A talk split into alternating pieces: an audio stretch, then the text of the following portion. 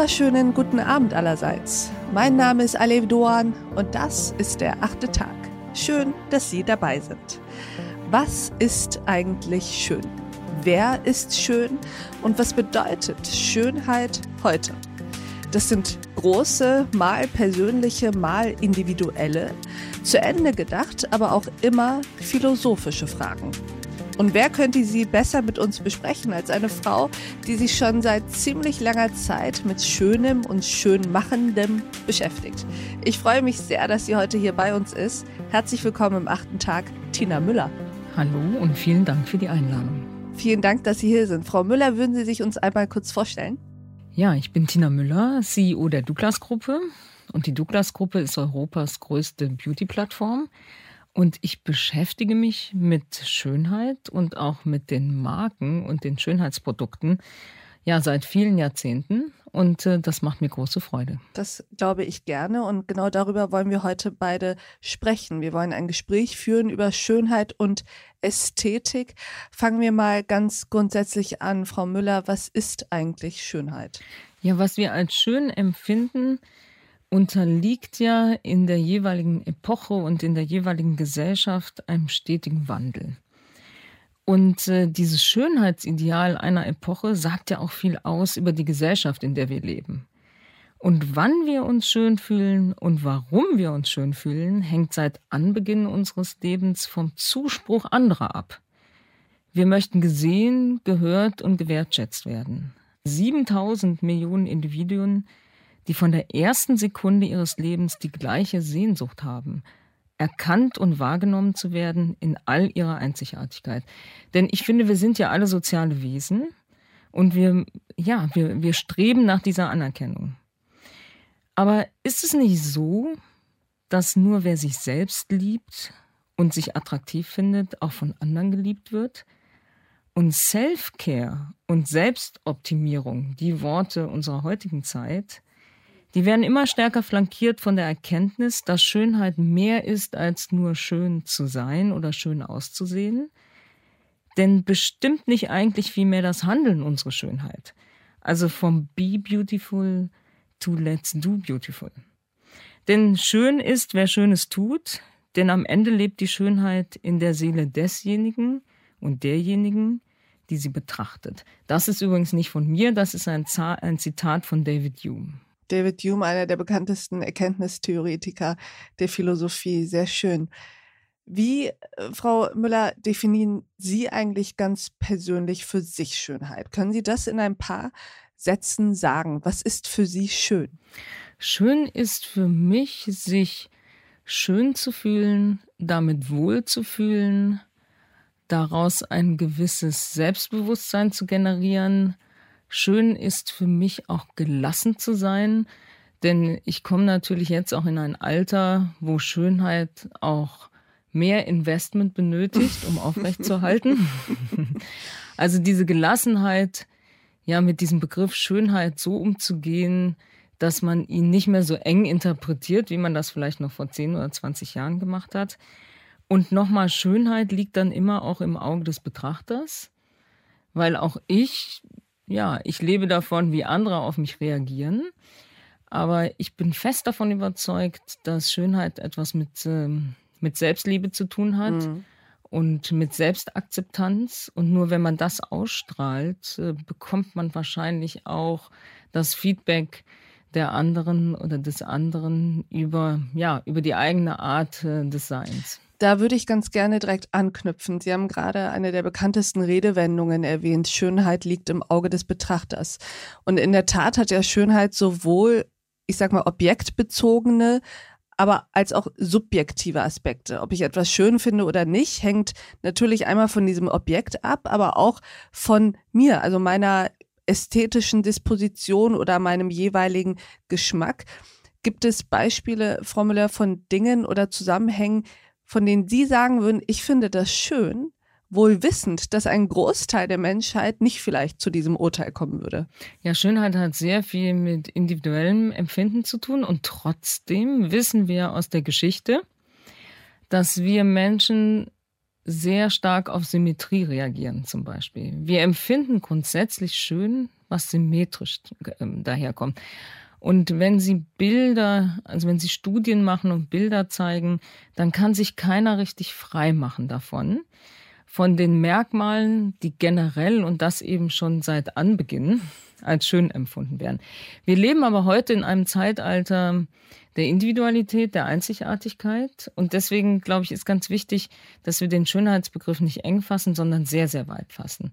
Und äh, wir, wir wollen ja, wir als Douglas ermöglichen ja jeden und jeder sich auszuleben in der individuellen Schönheit. Wir machen keine Vor äh, Vorschriften, wir sind nicht die Autorität, sondern wir enablen eigentlich nur, sein, seine individuelle Schönheit zu leben.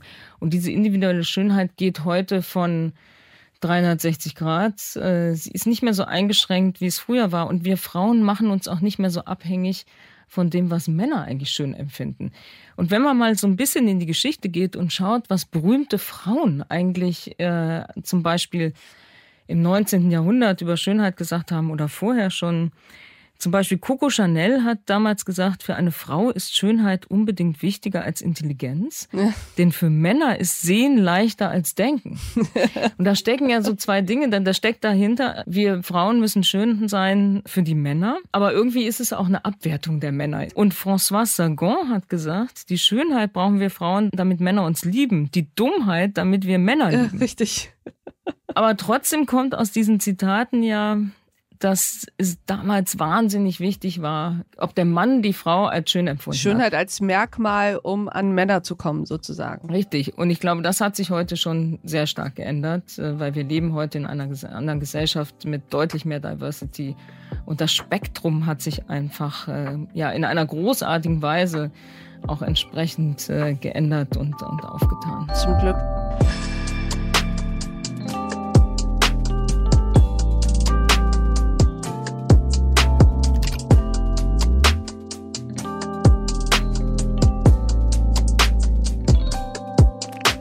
Sie haben eben gesagt, Schönheit ist individueller denn je, auch Schönheitsempfindungen sind individueller denn je. Das ist jetzt vielleicht eine etwas persönliche Frage, aber wie war das eigentlich bei Ihnen? Hat, war das ein Prozess, den Sie durchlaufen mussten, um sich selbst schön zu finden? Ich glaube, man hat immer diese Phase in, ja, ich würde sagen, angehende Pubertät, wo man eigentlich noch gar nicht weiß, äh, wie schön ist man eigentlich mhm. oder wie, wie schön findet man sich selbst. Und dann kommt eben dieser Zuspruch von außen. Und wir wissen ja auch, ähm, bei schönen Mädchen, dieser Zuspruch von außen kann unheimlich viel bewirken, im Guten wie auch im Schlechten übrigens. Aber das kalibriert sich natürlich in der Phase, wie man sich selber auch akzeptiert oder wie schön man sich selber findet. Und dann kommt ja irgendwann die Phase, jedenfalls war es bei mir so, wo man auch die Kosmetik entdeckt und wo man auch merkt oder auch von der Mutter lernt, was kann man eigentlich mit Kosmetik, wie kann man sich ausleben, was kann man verändern, wie kann man seinem individuellen Schönheitsideal etwas näher kommen. Und ich glaube, ein Verhältnis Mutter und Tochter, ist auch immer, äh, dass wir viel von der Mutter übernehmen. Also äh, man kann sogar nachweisen, dass die Art, wie wir uns schminken als Töchter, vielfach von der Mutter abgeleitet wird. Also das, was man von der Mutter sieht und vorgelebt bekommt, einen Großteil übernimmt man, gewollt oder ungewollt. Das kann ich bestätigen. Und vielfach zeigt sich das übrigens auch in späteren Jahren. Also in den rebellischen Jahren der Pubertät ist das, geht man ja eher auf Anti. Ja. Oder sagen wir mal in den frühen Zwanziger auch.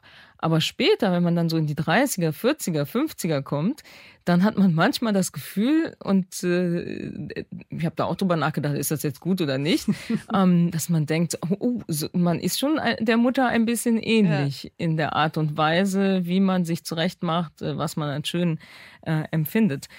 Aber ich glaube, ich, äh, ich bin jemand, ich war, ich war nicht äh, nie unglücklich über mein Äußeres. Aber ich habe es auch nie jetzt als Kapital empfunden und habe gesagt, das, das hilft mir jetzt, das hilft mir jetzt, äh, dieses und jenes Ziel zu erreichen.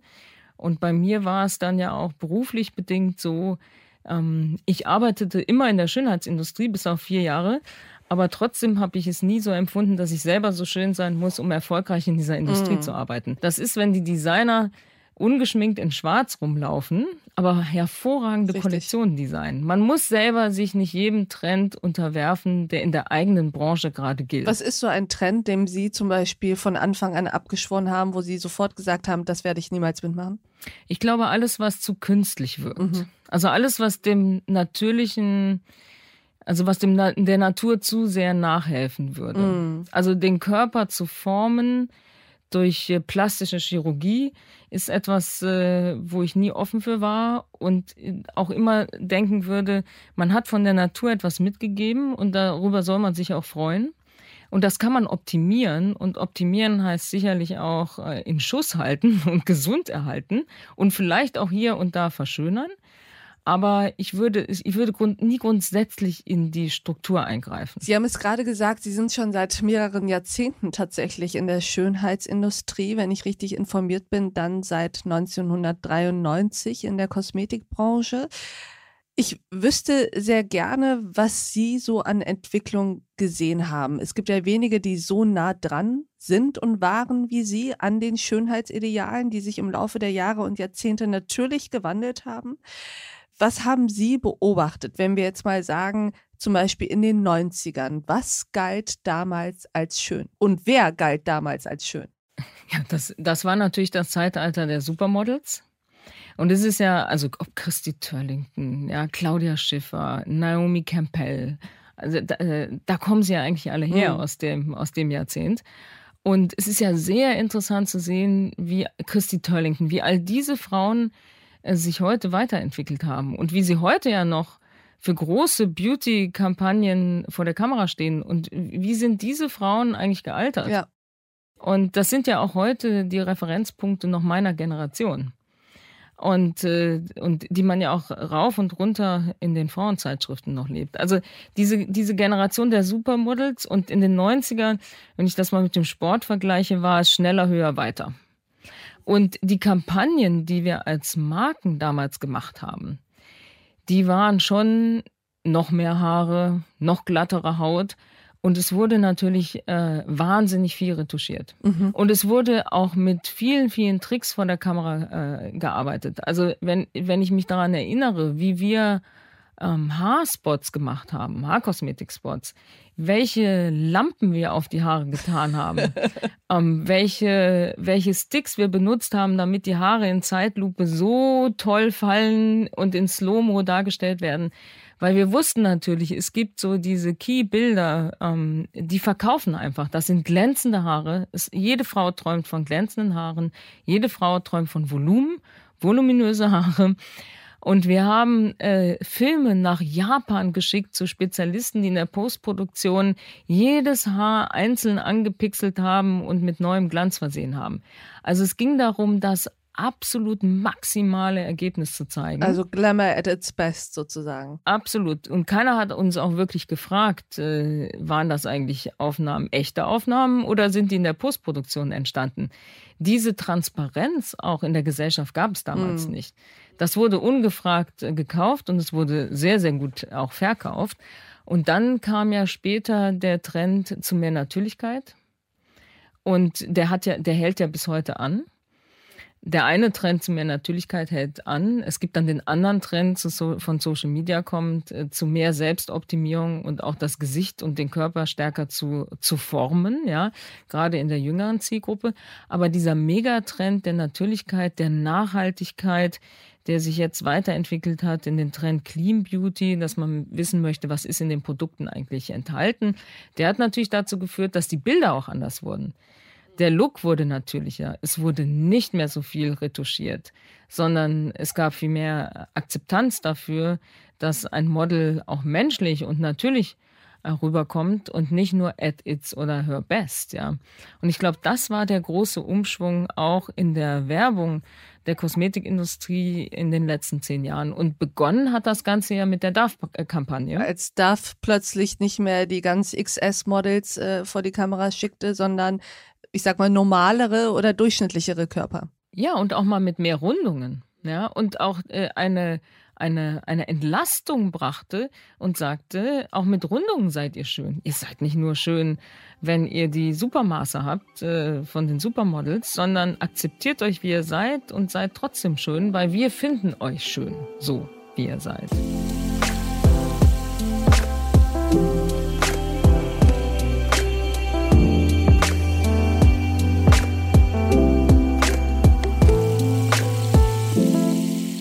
Würden Sie eigentlich sagen, dass heute natürlich bzw. gesund das neue Schön ist? Ja, das kommt auch von der Selbstoptimierung und wir haben natürlich. Was ja auch eigentlich ein gefährlicher Trend ist. Absolut, aber wir haben alle festgestellt, dass wir strahlen auch schöner nach außen, wenn es auch innen stimmt. Und damit meine ich nicht die innere Schönheit im Sinne von die seelische Schönheit, also die Mental Health, die mm. dahinter steckt, die uns strahlen lässt, sondern ich meine wirklich ein, ein, ein, ein gesunder Körper, ein gesunder Geist in einem gesunden Körper. Und das Thema Gesundheit und Schönheit wächst immer stärker zusammen, weil wir haben alle festgestellt, wenn wir uns gut ernähren, wenn wir uns bewegen, wenn wir gewisse Dinge eben auch nicht tun, ähm, dann fühlen wir uns besser, dann sind wir gesünder und das strahlt wiederum auch auf die äußere Schönheit ab. Wie erklären Sie sich das eigentlich? Also was glauben Sie, ist gesellschaftlich passiert, dass irgendwann dieser Umschwung kam von den mega Glamour-Haaren, die bis zum letzten Pixel retuschiert werden, zu diesem natürlicheren und gesünderen Ansatz? Jeder Trend hat immer einen Gegentrend. Und meistens ist es so, dass der Gegentrend den Trend dann ablöst, weil irgendwann, man ist es ja dann auch leid. Man hat es alles gesehen und man erwartet etwas Neues, man möchte überrascht werden, man möchte wieder inspiriert werden. Und wer inspiriert uns denn dann eigentlich? Es inspirieren uns ja nicht meistens als erstes die Marken, sondern die Speerspitze sind ja meistens auch die Frauenzeitschriften, ob das eine Vogue ist oder eine L ist oder wer auch immer, Harper's Bazaar, die kommen dann mit neuen Trends, ja. Und die ändern Schritt für Schritt und sukzessive auch ein bisschen oder helfen, das Schönheitsideal zu verändern. Und dann kommt es natürlich aus der gesellschaftlichen Mitte, wobei ich eher sagen würde, es kommt dann aus der Jugend, die auch ihr eigenes Schönheitsideal dann stärker kommuniziert und penetriert und seit Social Media natürlich auch ganz andere Möglichkeiten hat, mit zu kommunizieren. Ich meine, in den 90er Jahren, was gab es denn da? TV und Print. Punkt. Da gab es kein Selfie, da gab es kein Instagram, da gab es kein Facebook. Und äh, die, die Mitmachkommunikation entstand ja durch die digitalen Medien. Und ab dem Moment wurde, wurde das Feld ja richtig geöffnet. Ich wollte gerade sagen, also ähm, was Sie eben skizziert haben, dass gewisse Trends und Gegentrends von äh, großen, großen namhaften Zeitschriften wie der Vogue, der Harper's Bazaar etc. angeführt wurden. Die Zeiten sind ja ich weiß nicht, ob Sie mir da zustimmen, ein Stück weit schon vorbei. Also dieser Top-Down-Effekt hat sich ja schon umgekehrt. Das begann mit Street-Style und hat äh, durch Instagram, TikTok etc. seinen Höhepunkt erreicht, wo wirklich im Endeffekt jüngere Menschen, ob es jetzt Influencer sind oder, oder ähm, grundsätzlich an Mode Interessierte oder aber auch Prominente, eher den ehemaligen Meinungshütern die neuen Trends aufdiktieren. Ja, was früher die Supermodels waren, waren später die Celebrities und äh, heute die Influencer und Influencerinnen. Wie beobachten Sie den Trend eigentlich? Weil da geht ja, haben wir es wieder mit einem Gegentrend zu tun. Wir haben auf der einen Seite das Gesundsein und Natürlichsein, das neue Schön ist, und auf der anderen Seite haben wir diese gigantische Influencer-Industrie, die natürlich wieder mit ähnlichen Mechanismen arbeitet, wie sie in den 90ern gerade skizziert haben, nämlich mit Retusche, was heutzutage vor allem Väter sind und mit viel, viel Nach- und Vorbereitung. Ja, es gibt da eigentlich, wie Sie sagen, gar keinen Unterschied. Die nennen sich heute Influencer und Influencerinnen. Es sind, es sind aber die gleichen Mechanismen wie in den 90ern ähm, die Supermodels oder später vor allen Dingen auch die Celebrities. Äh, nur ist es jetzt, äh, geht es über die sozialen Medien und wir müssen uns auch davon lösen, über welche Medien es geht. Das ist völlig egal. Die Medien heute sind die Medien von heute und die Medien damals waren eben andere Medien. Und deswegen es sind die gleichen Mechanismen. Was ich trotzdem glaube, ist, äh, dass die Bandbreite, die ist heute eine andere. Also ich sehe mehr, als ich damals sah. Und ich sehe individuelleres. Was dann akzeptiert wird und was gut ankommt, das entscheidet ja wieder das Auge des Betrachters und der Betrachterin. Und äh, das kann man heute, glaube ich, auch schwer beeinflussen.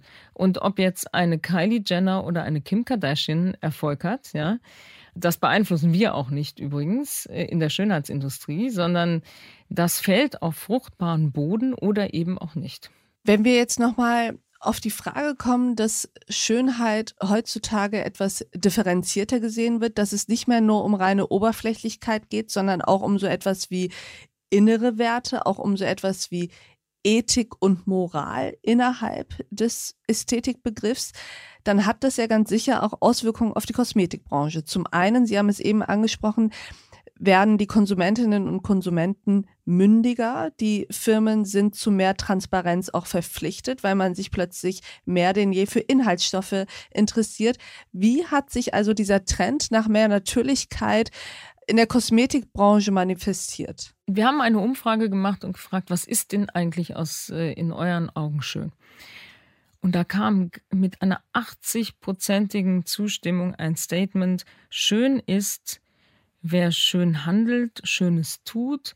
Und das ist mehr als äußerliche und oberflächliche Schönheit. Das ist ja sehr moralisch aufgeladen schon fast. Absolut. Es geht mehr um ein, eine gesellschaftliche Haltung. Also wer eine gesellschaftliche Haltung an den Tag legt, das gilt auch für Marken. Marken, die eine, eine gesellschaftliche Attitüde haben und Stellung beziehen zu gesellschaftlichen Themen, werden heute viel, viel stärker wertgeschätzt. Und es wird ja quasi erwartet auch, dass man als Marke für etwas steht, was über ein Schönheitsideal deutlich hinausgeht. Und ähm, man kann das auch so ein bisschen beschreiben, die Kombination aus äh, Schönheitselementen, aber dann eben auch mit den entsprechenden Handlungen. Also ich gebe mal ein paar Beispiele. Schöne Augen, die mit anderen weinen zum Beispiel. Also nicht nur schöne Augen, sondern was tun die? Schöne Augen weinen mit anderen. Schöne Füße gehen die Extrameile zum Beispiel. Schöne Lippen halten flammende Reden. Die sind nicht einfach nur schön und rot, sondern sie halten flammende Reden. Schöne Rücken zeigen Rückgrat. Oder schöne Augen sehen, wer wir wirklich sind. Und schöne Hände halten zusammen. Das ist eine Kombination aus Schönheit, aber auch aus äh, schönen Handlungen dahinter.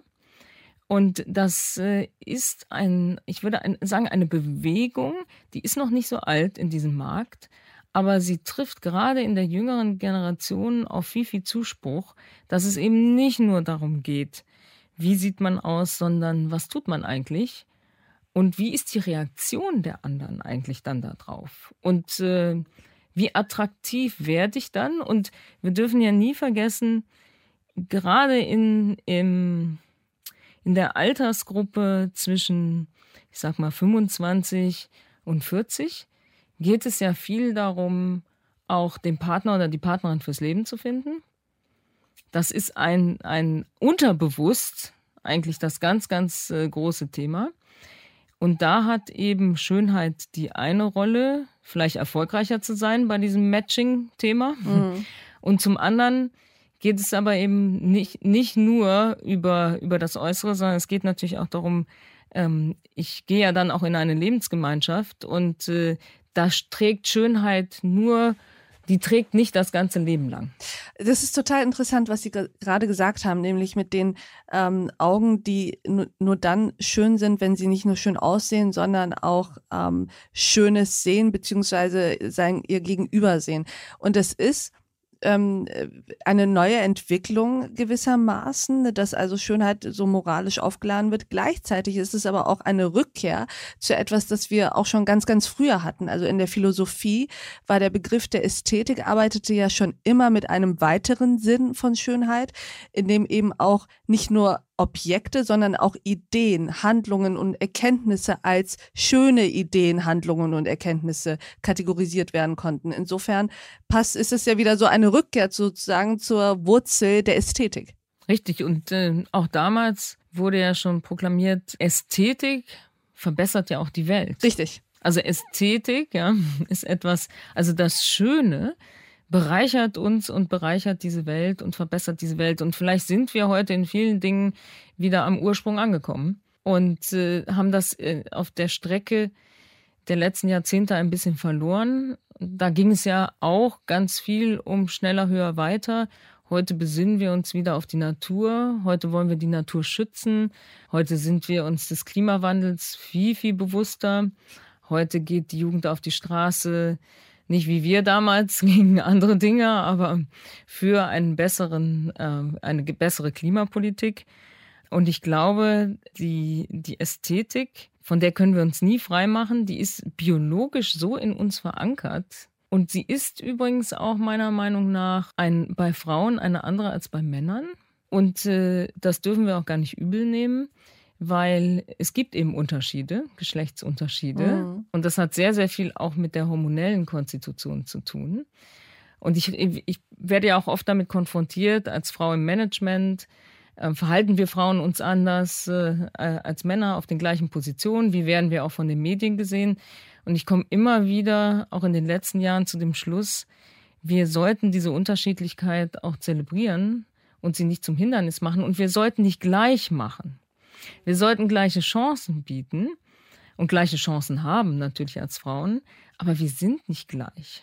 Wir sind anders. Und wir sind eben von unserer Hormonausstattung Östrogen gesteuert, Männer eher Testosteron gesteuert. Und daraus ergeben sich andere Verhaltensweisen, andere Ansichten und ein anderes Empfinden. Und äh, das darf man auch nicht gleich schalten. Das wäre nicht gut. Und das wäre sehr, sehr schade.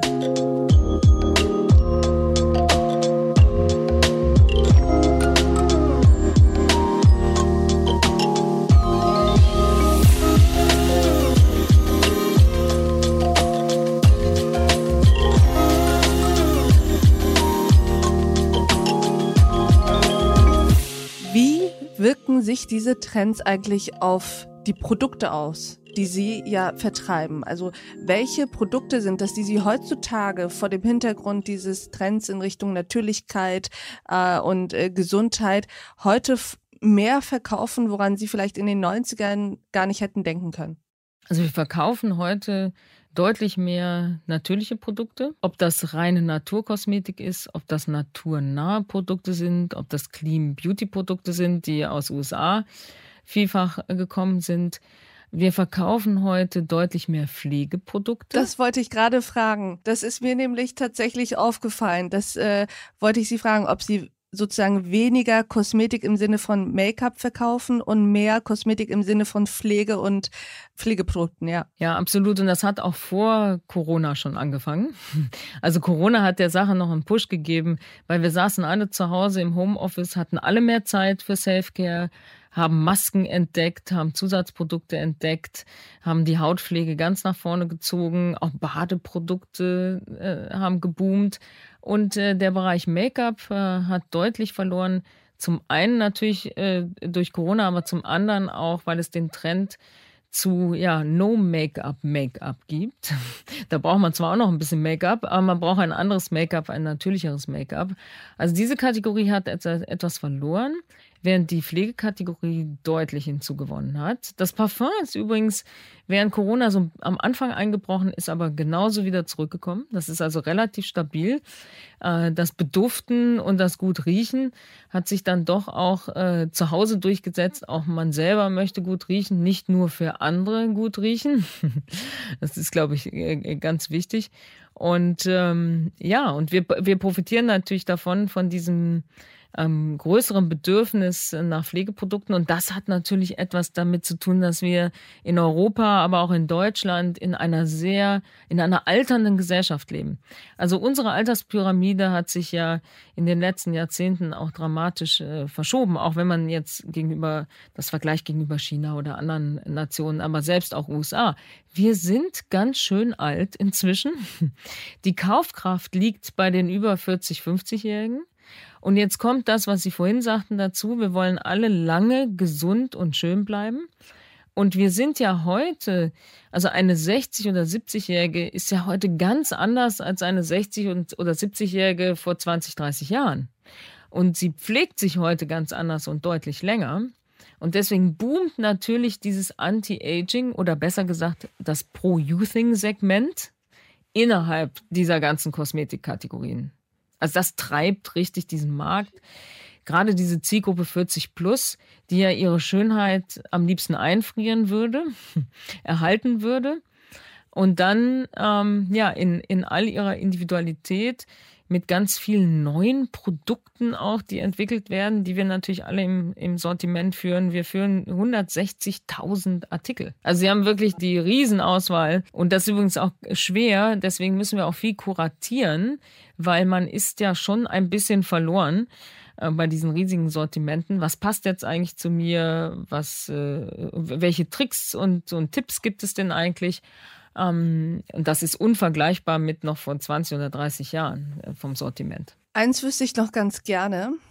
Wir leben ja auch in Zeiten, in denen die Konsumentinnen und Konsumenten deutlich anspruchsvoller geworden sind. Wir hatten das Thema eben, sie wollen wissen, woher die Produkte kommen, was in den Produkten steckt. Und wir hatten auch eben schon das Thema, dass Marken heute viel mehr ihr Image auch dahingehend aufbauen müssen, dass sie eben nicht nur schöne Produkte herstellen, sondern ethisch einwandfreie, indem sie clean sind, indem sie natürlich sind und so weiter.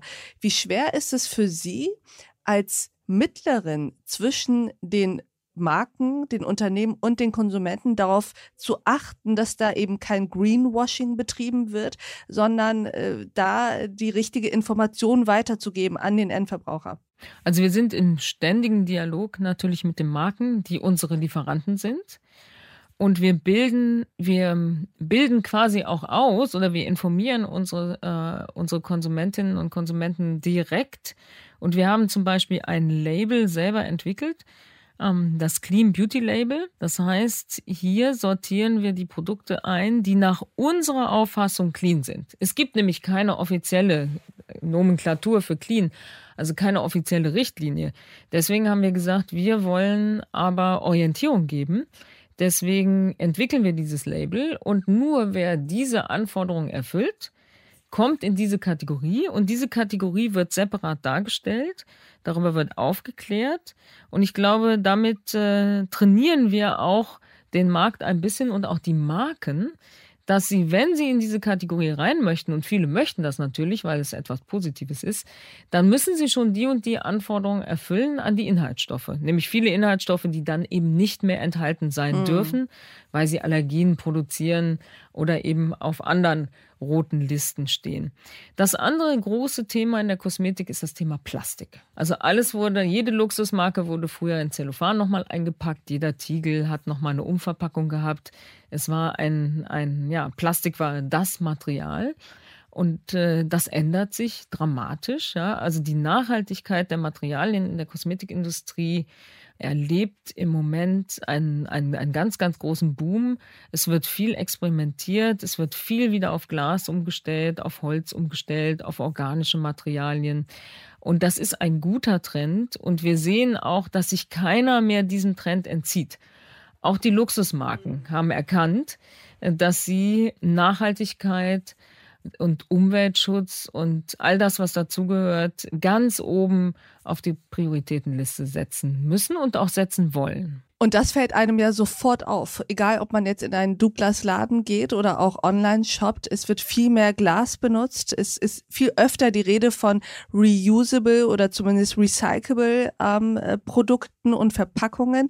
Aesop hatte ja damit schon angefangen. Heutzutage findet man ja so oft Kosmetikprodukte, die eher aussehen wie Apothekenprodukte, wie Medizin tatsächlich. Also da auch wieder die Verknüpfung zwischen gesund sein und schön sein. Wir könnten Frau Müller, glaube ich, ich den ganzen Tag über dieses Thema sprechen müssen aber müssen aber irgendwann zu einem Abschluss kommen und ich wüsste ganz gerne von Ihnen, was war eigentlich heute schön an Ihrem Tag? Was haben Sie Schönes erlebt, gesehen oder auch selbst getan? Das fing schon heute Morgen an. Ähm, schön war, dass ich überhaupt keine Zeit hatte, mich schön zu machen, weil, weil ich mich äh, in der Zeit vertan hatte. Ich dachte, ich hätte den ersten Termin äh, um, um halb zehn und der war schon um halb neun. Und das war auch noch ein, ein Fernsehinterview, wo ich live auf Sendung gehen musste. Und schön war daran, dass ich es in zehn Minuten geschafft habe, mich morgens äh, im Spiegel äh, äh, oder mich fertig zu machen und äh, zufrieden zu sein Und als ich das Stück dann im, im Mitschnitt gesehen habe, äh, habe ich gesagt, okay, das, das, ich bin happy.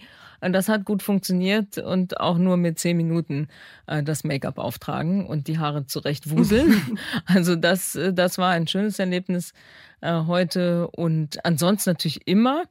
Und da kommen wir nochmal auf das Thema, äh, was äh, Schönheit auch mit Handeln zu tun hat. Sind es immer im Moment gerade die Live-Meetings äh, mit, äh, mit meinen Kollegen, Kolleginnen und, und Mitarbeitern, weil es ist ja noch nicht so lange her, dass wir uns nur über den Screen gesehen mhm. haben. Und jetzt sind wir in einer Phase, wo auch wieder jemand im Konferenzraum sitzt, in meinem Büro sitzt.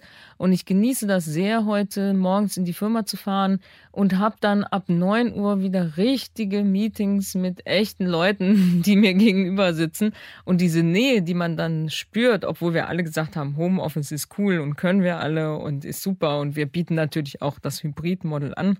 Aber ähm, ach, wie schön ist es, wieder echte Menschen um sich rum zu haben, sich auch mal anfassen zu können, ähm, wenn man irgendwie alle äh, nach 2G äh, handelt. Und, äh, und das, das sind eigentlich die schönsten Momente auch, äh, auch heute gewesen. Ja. Oh yeah.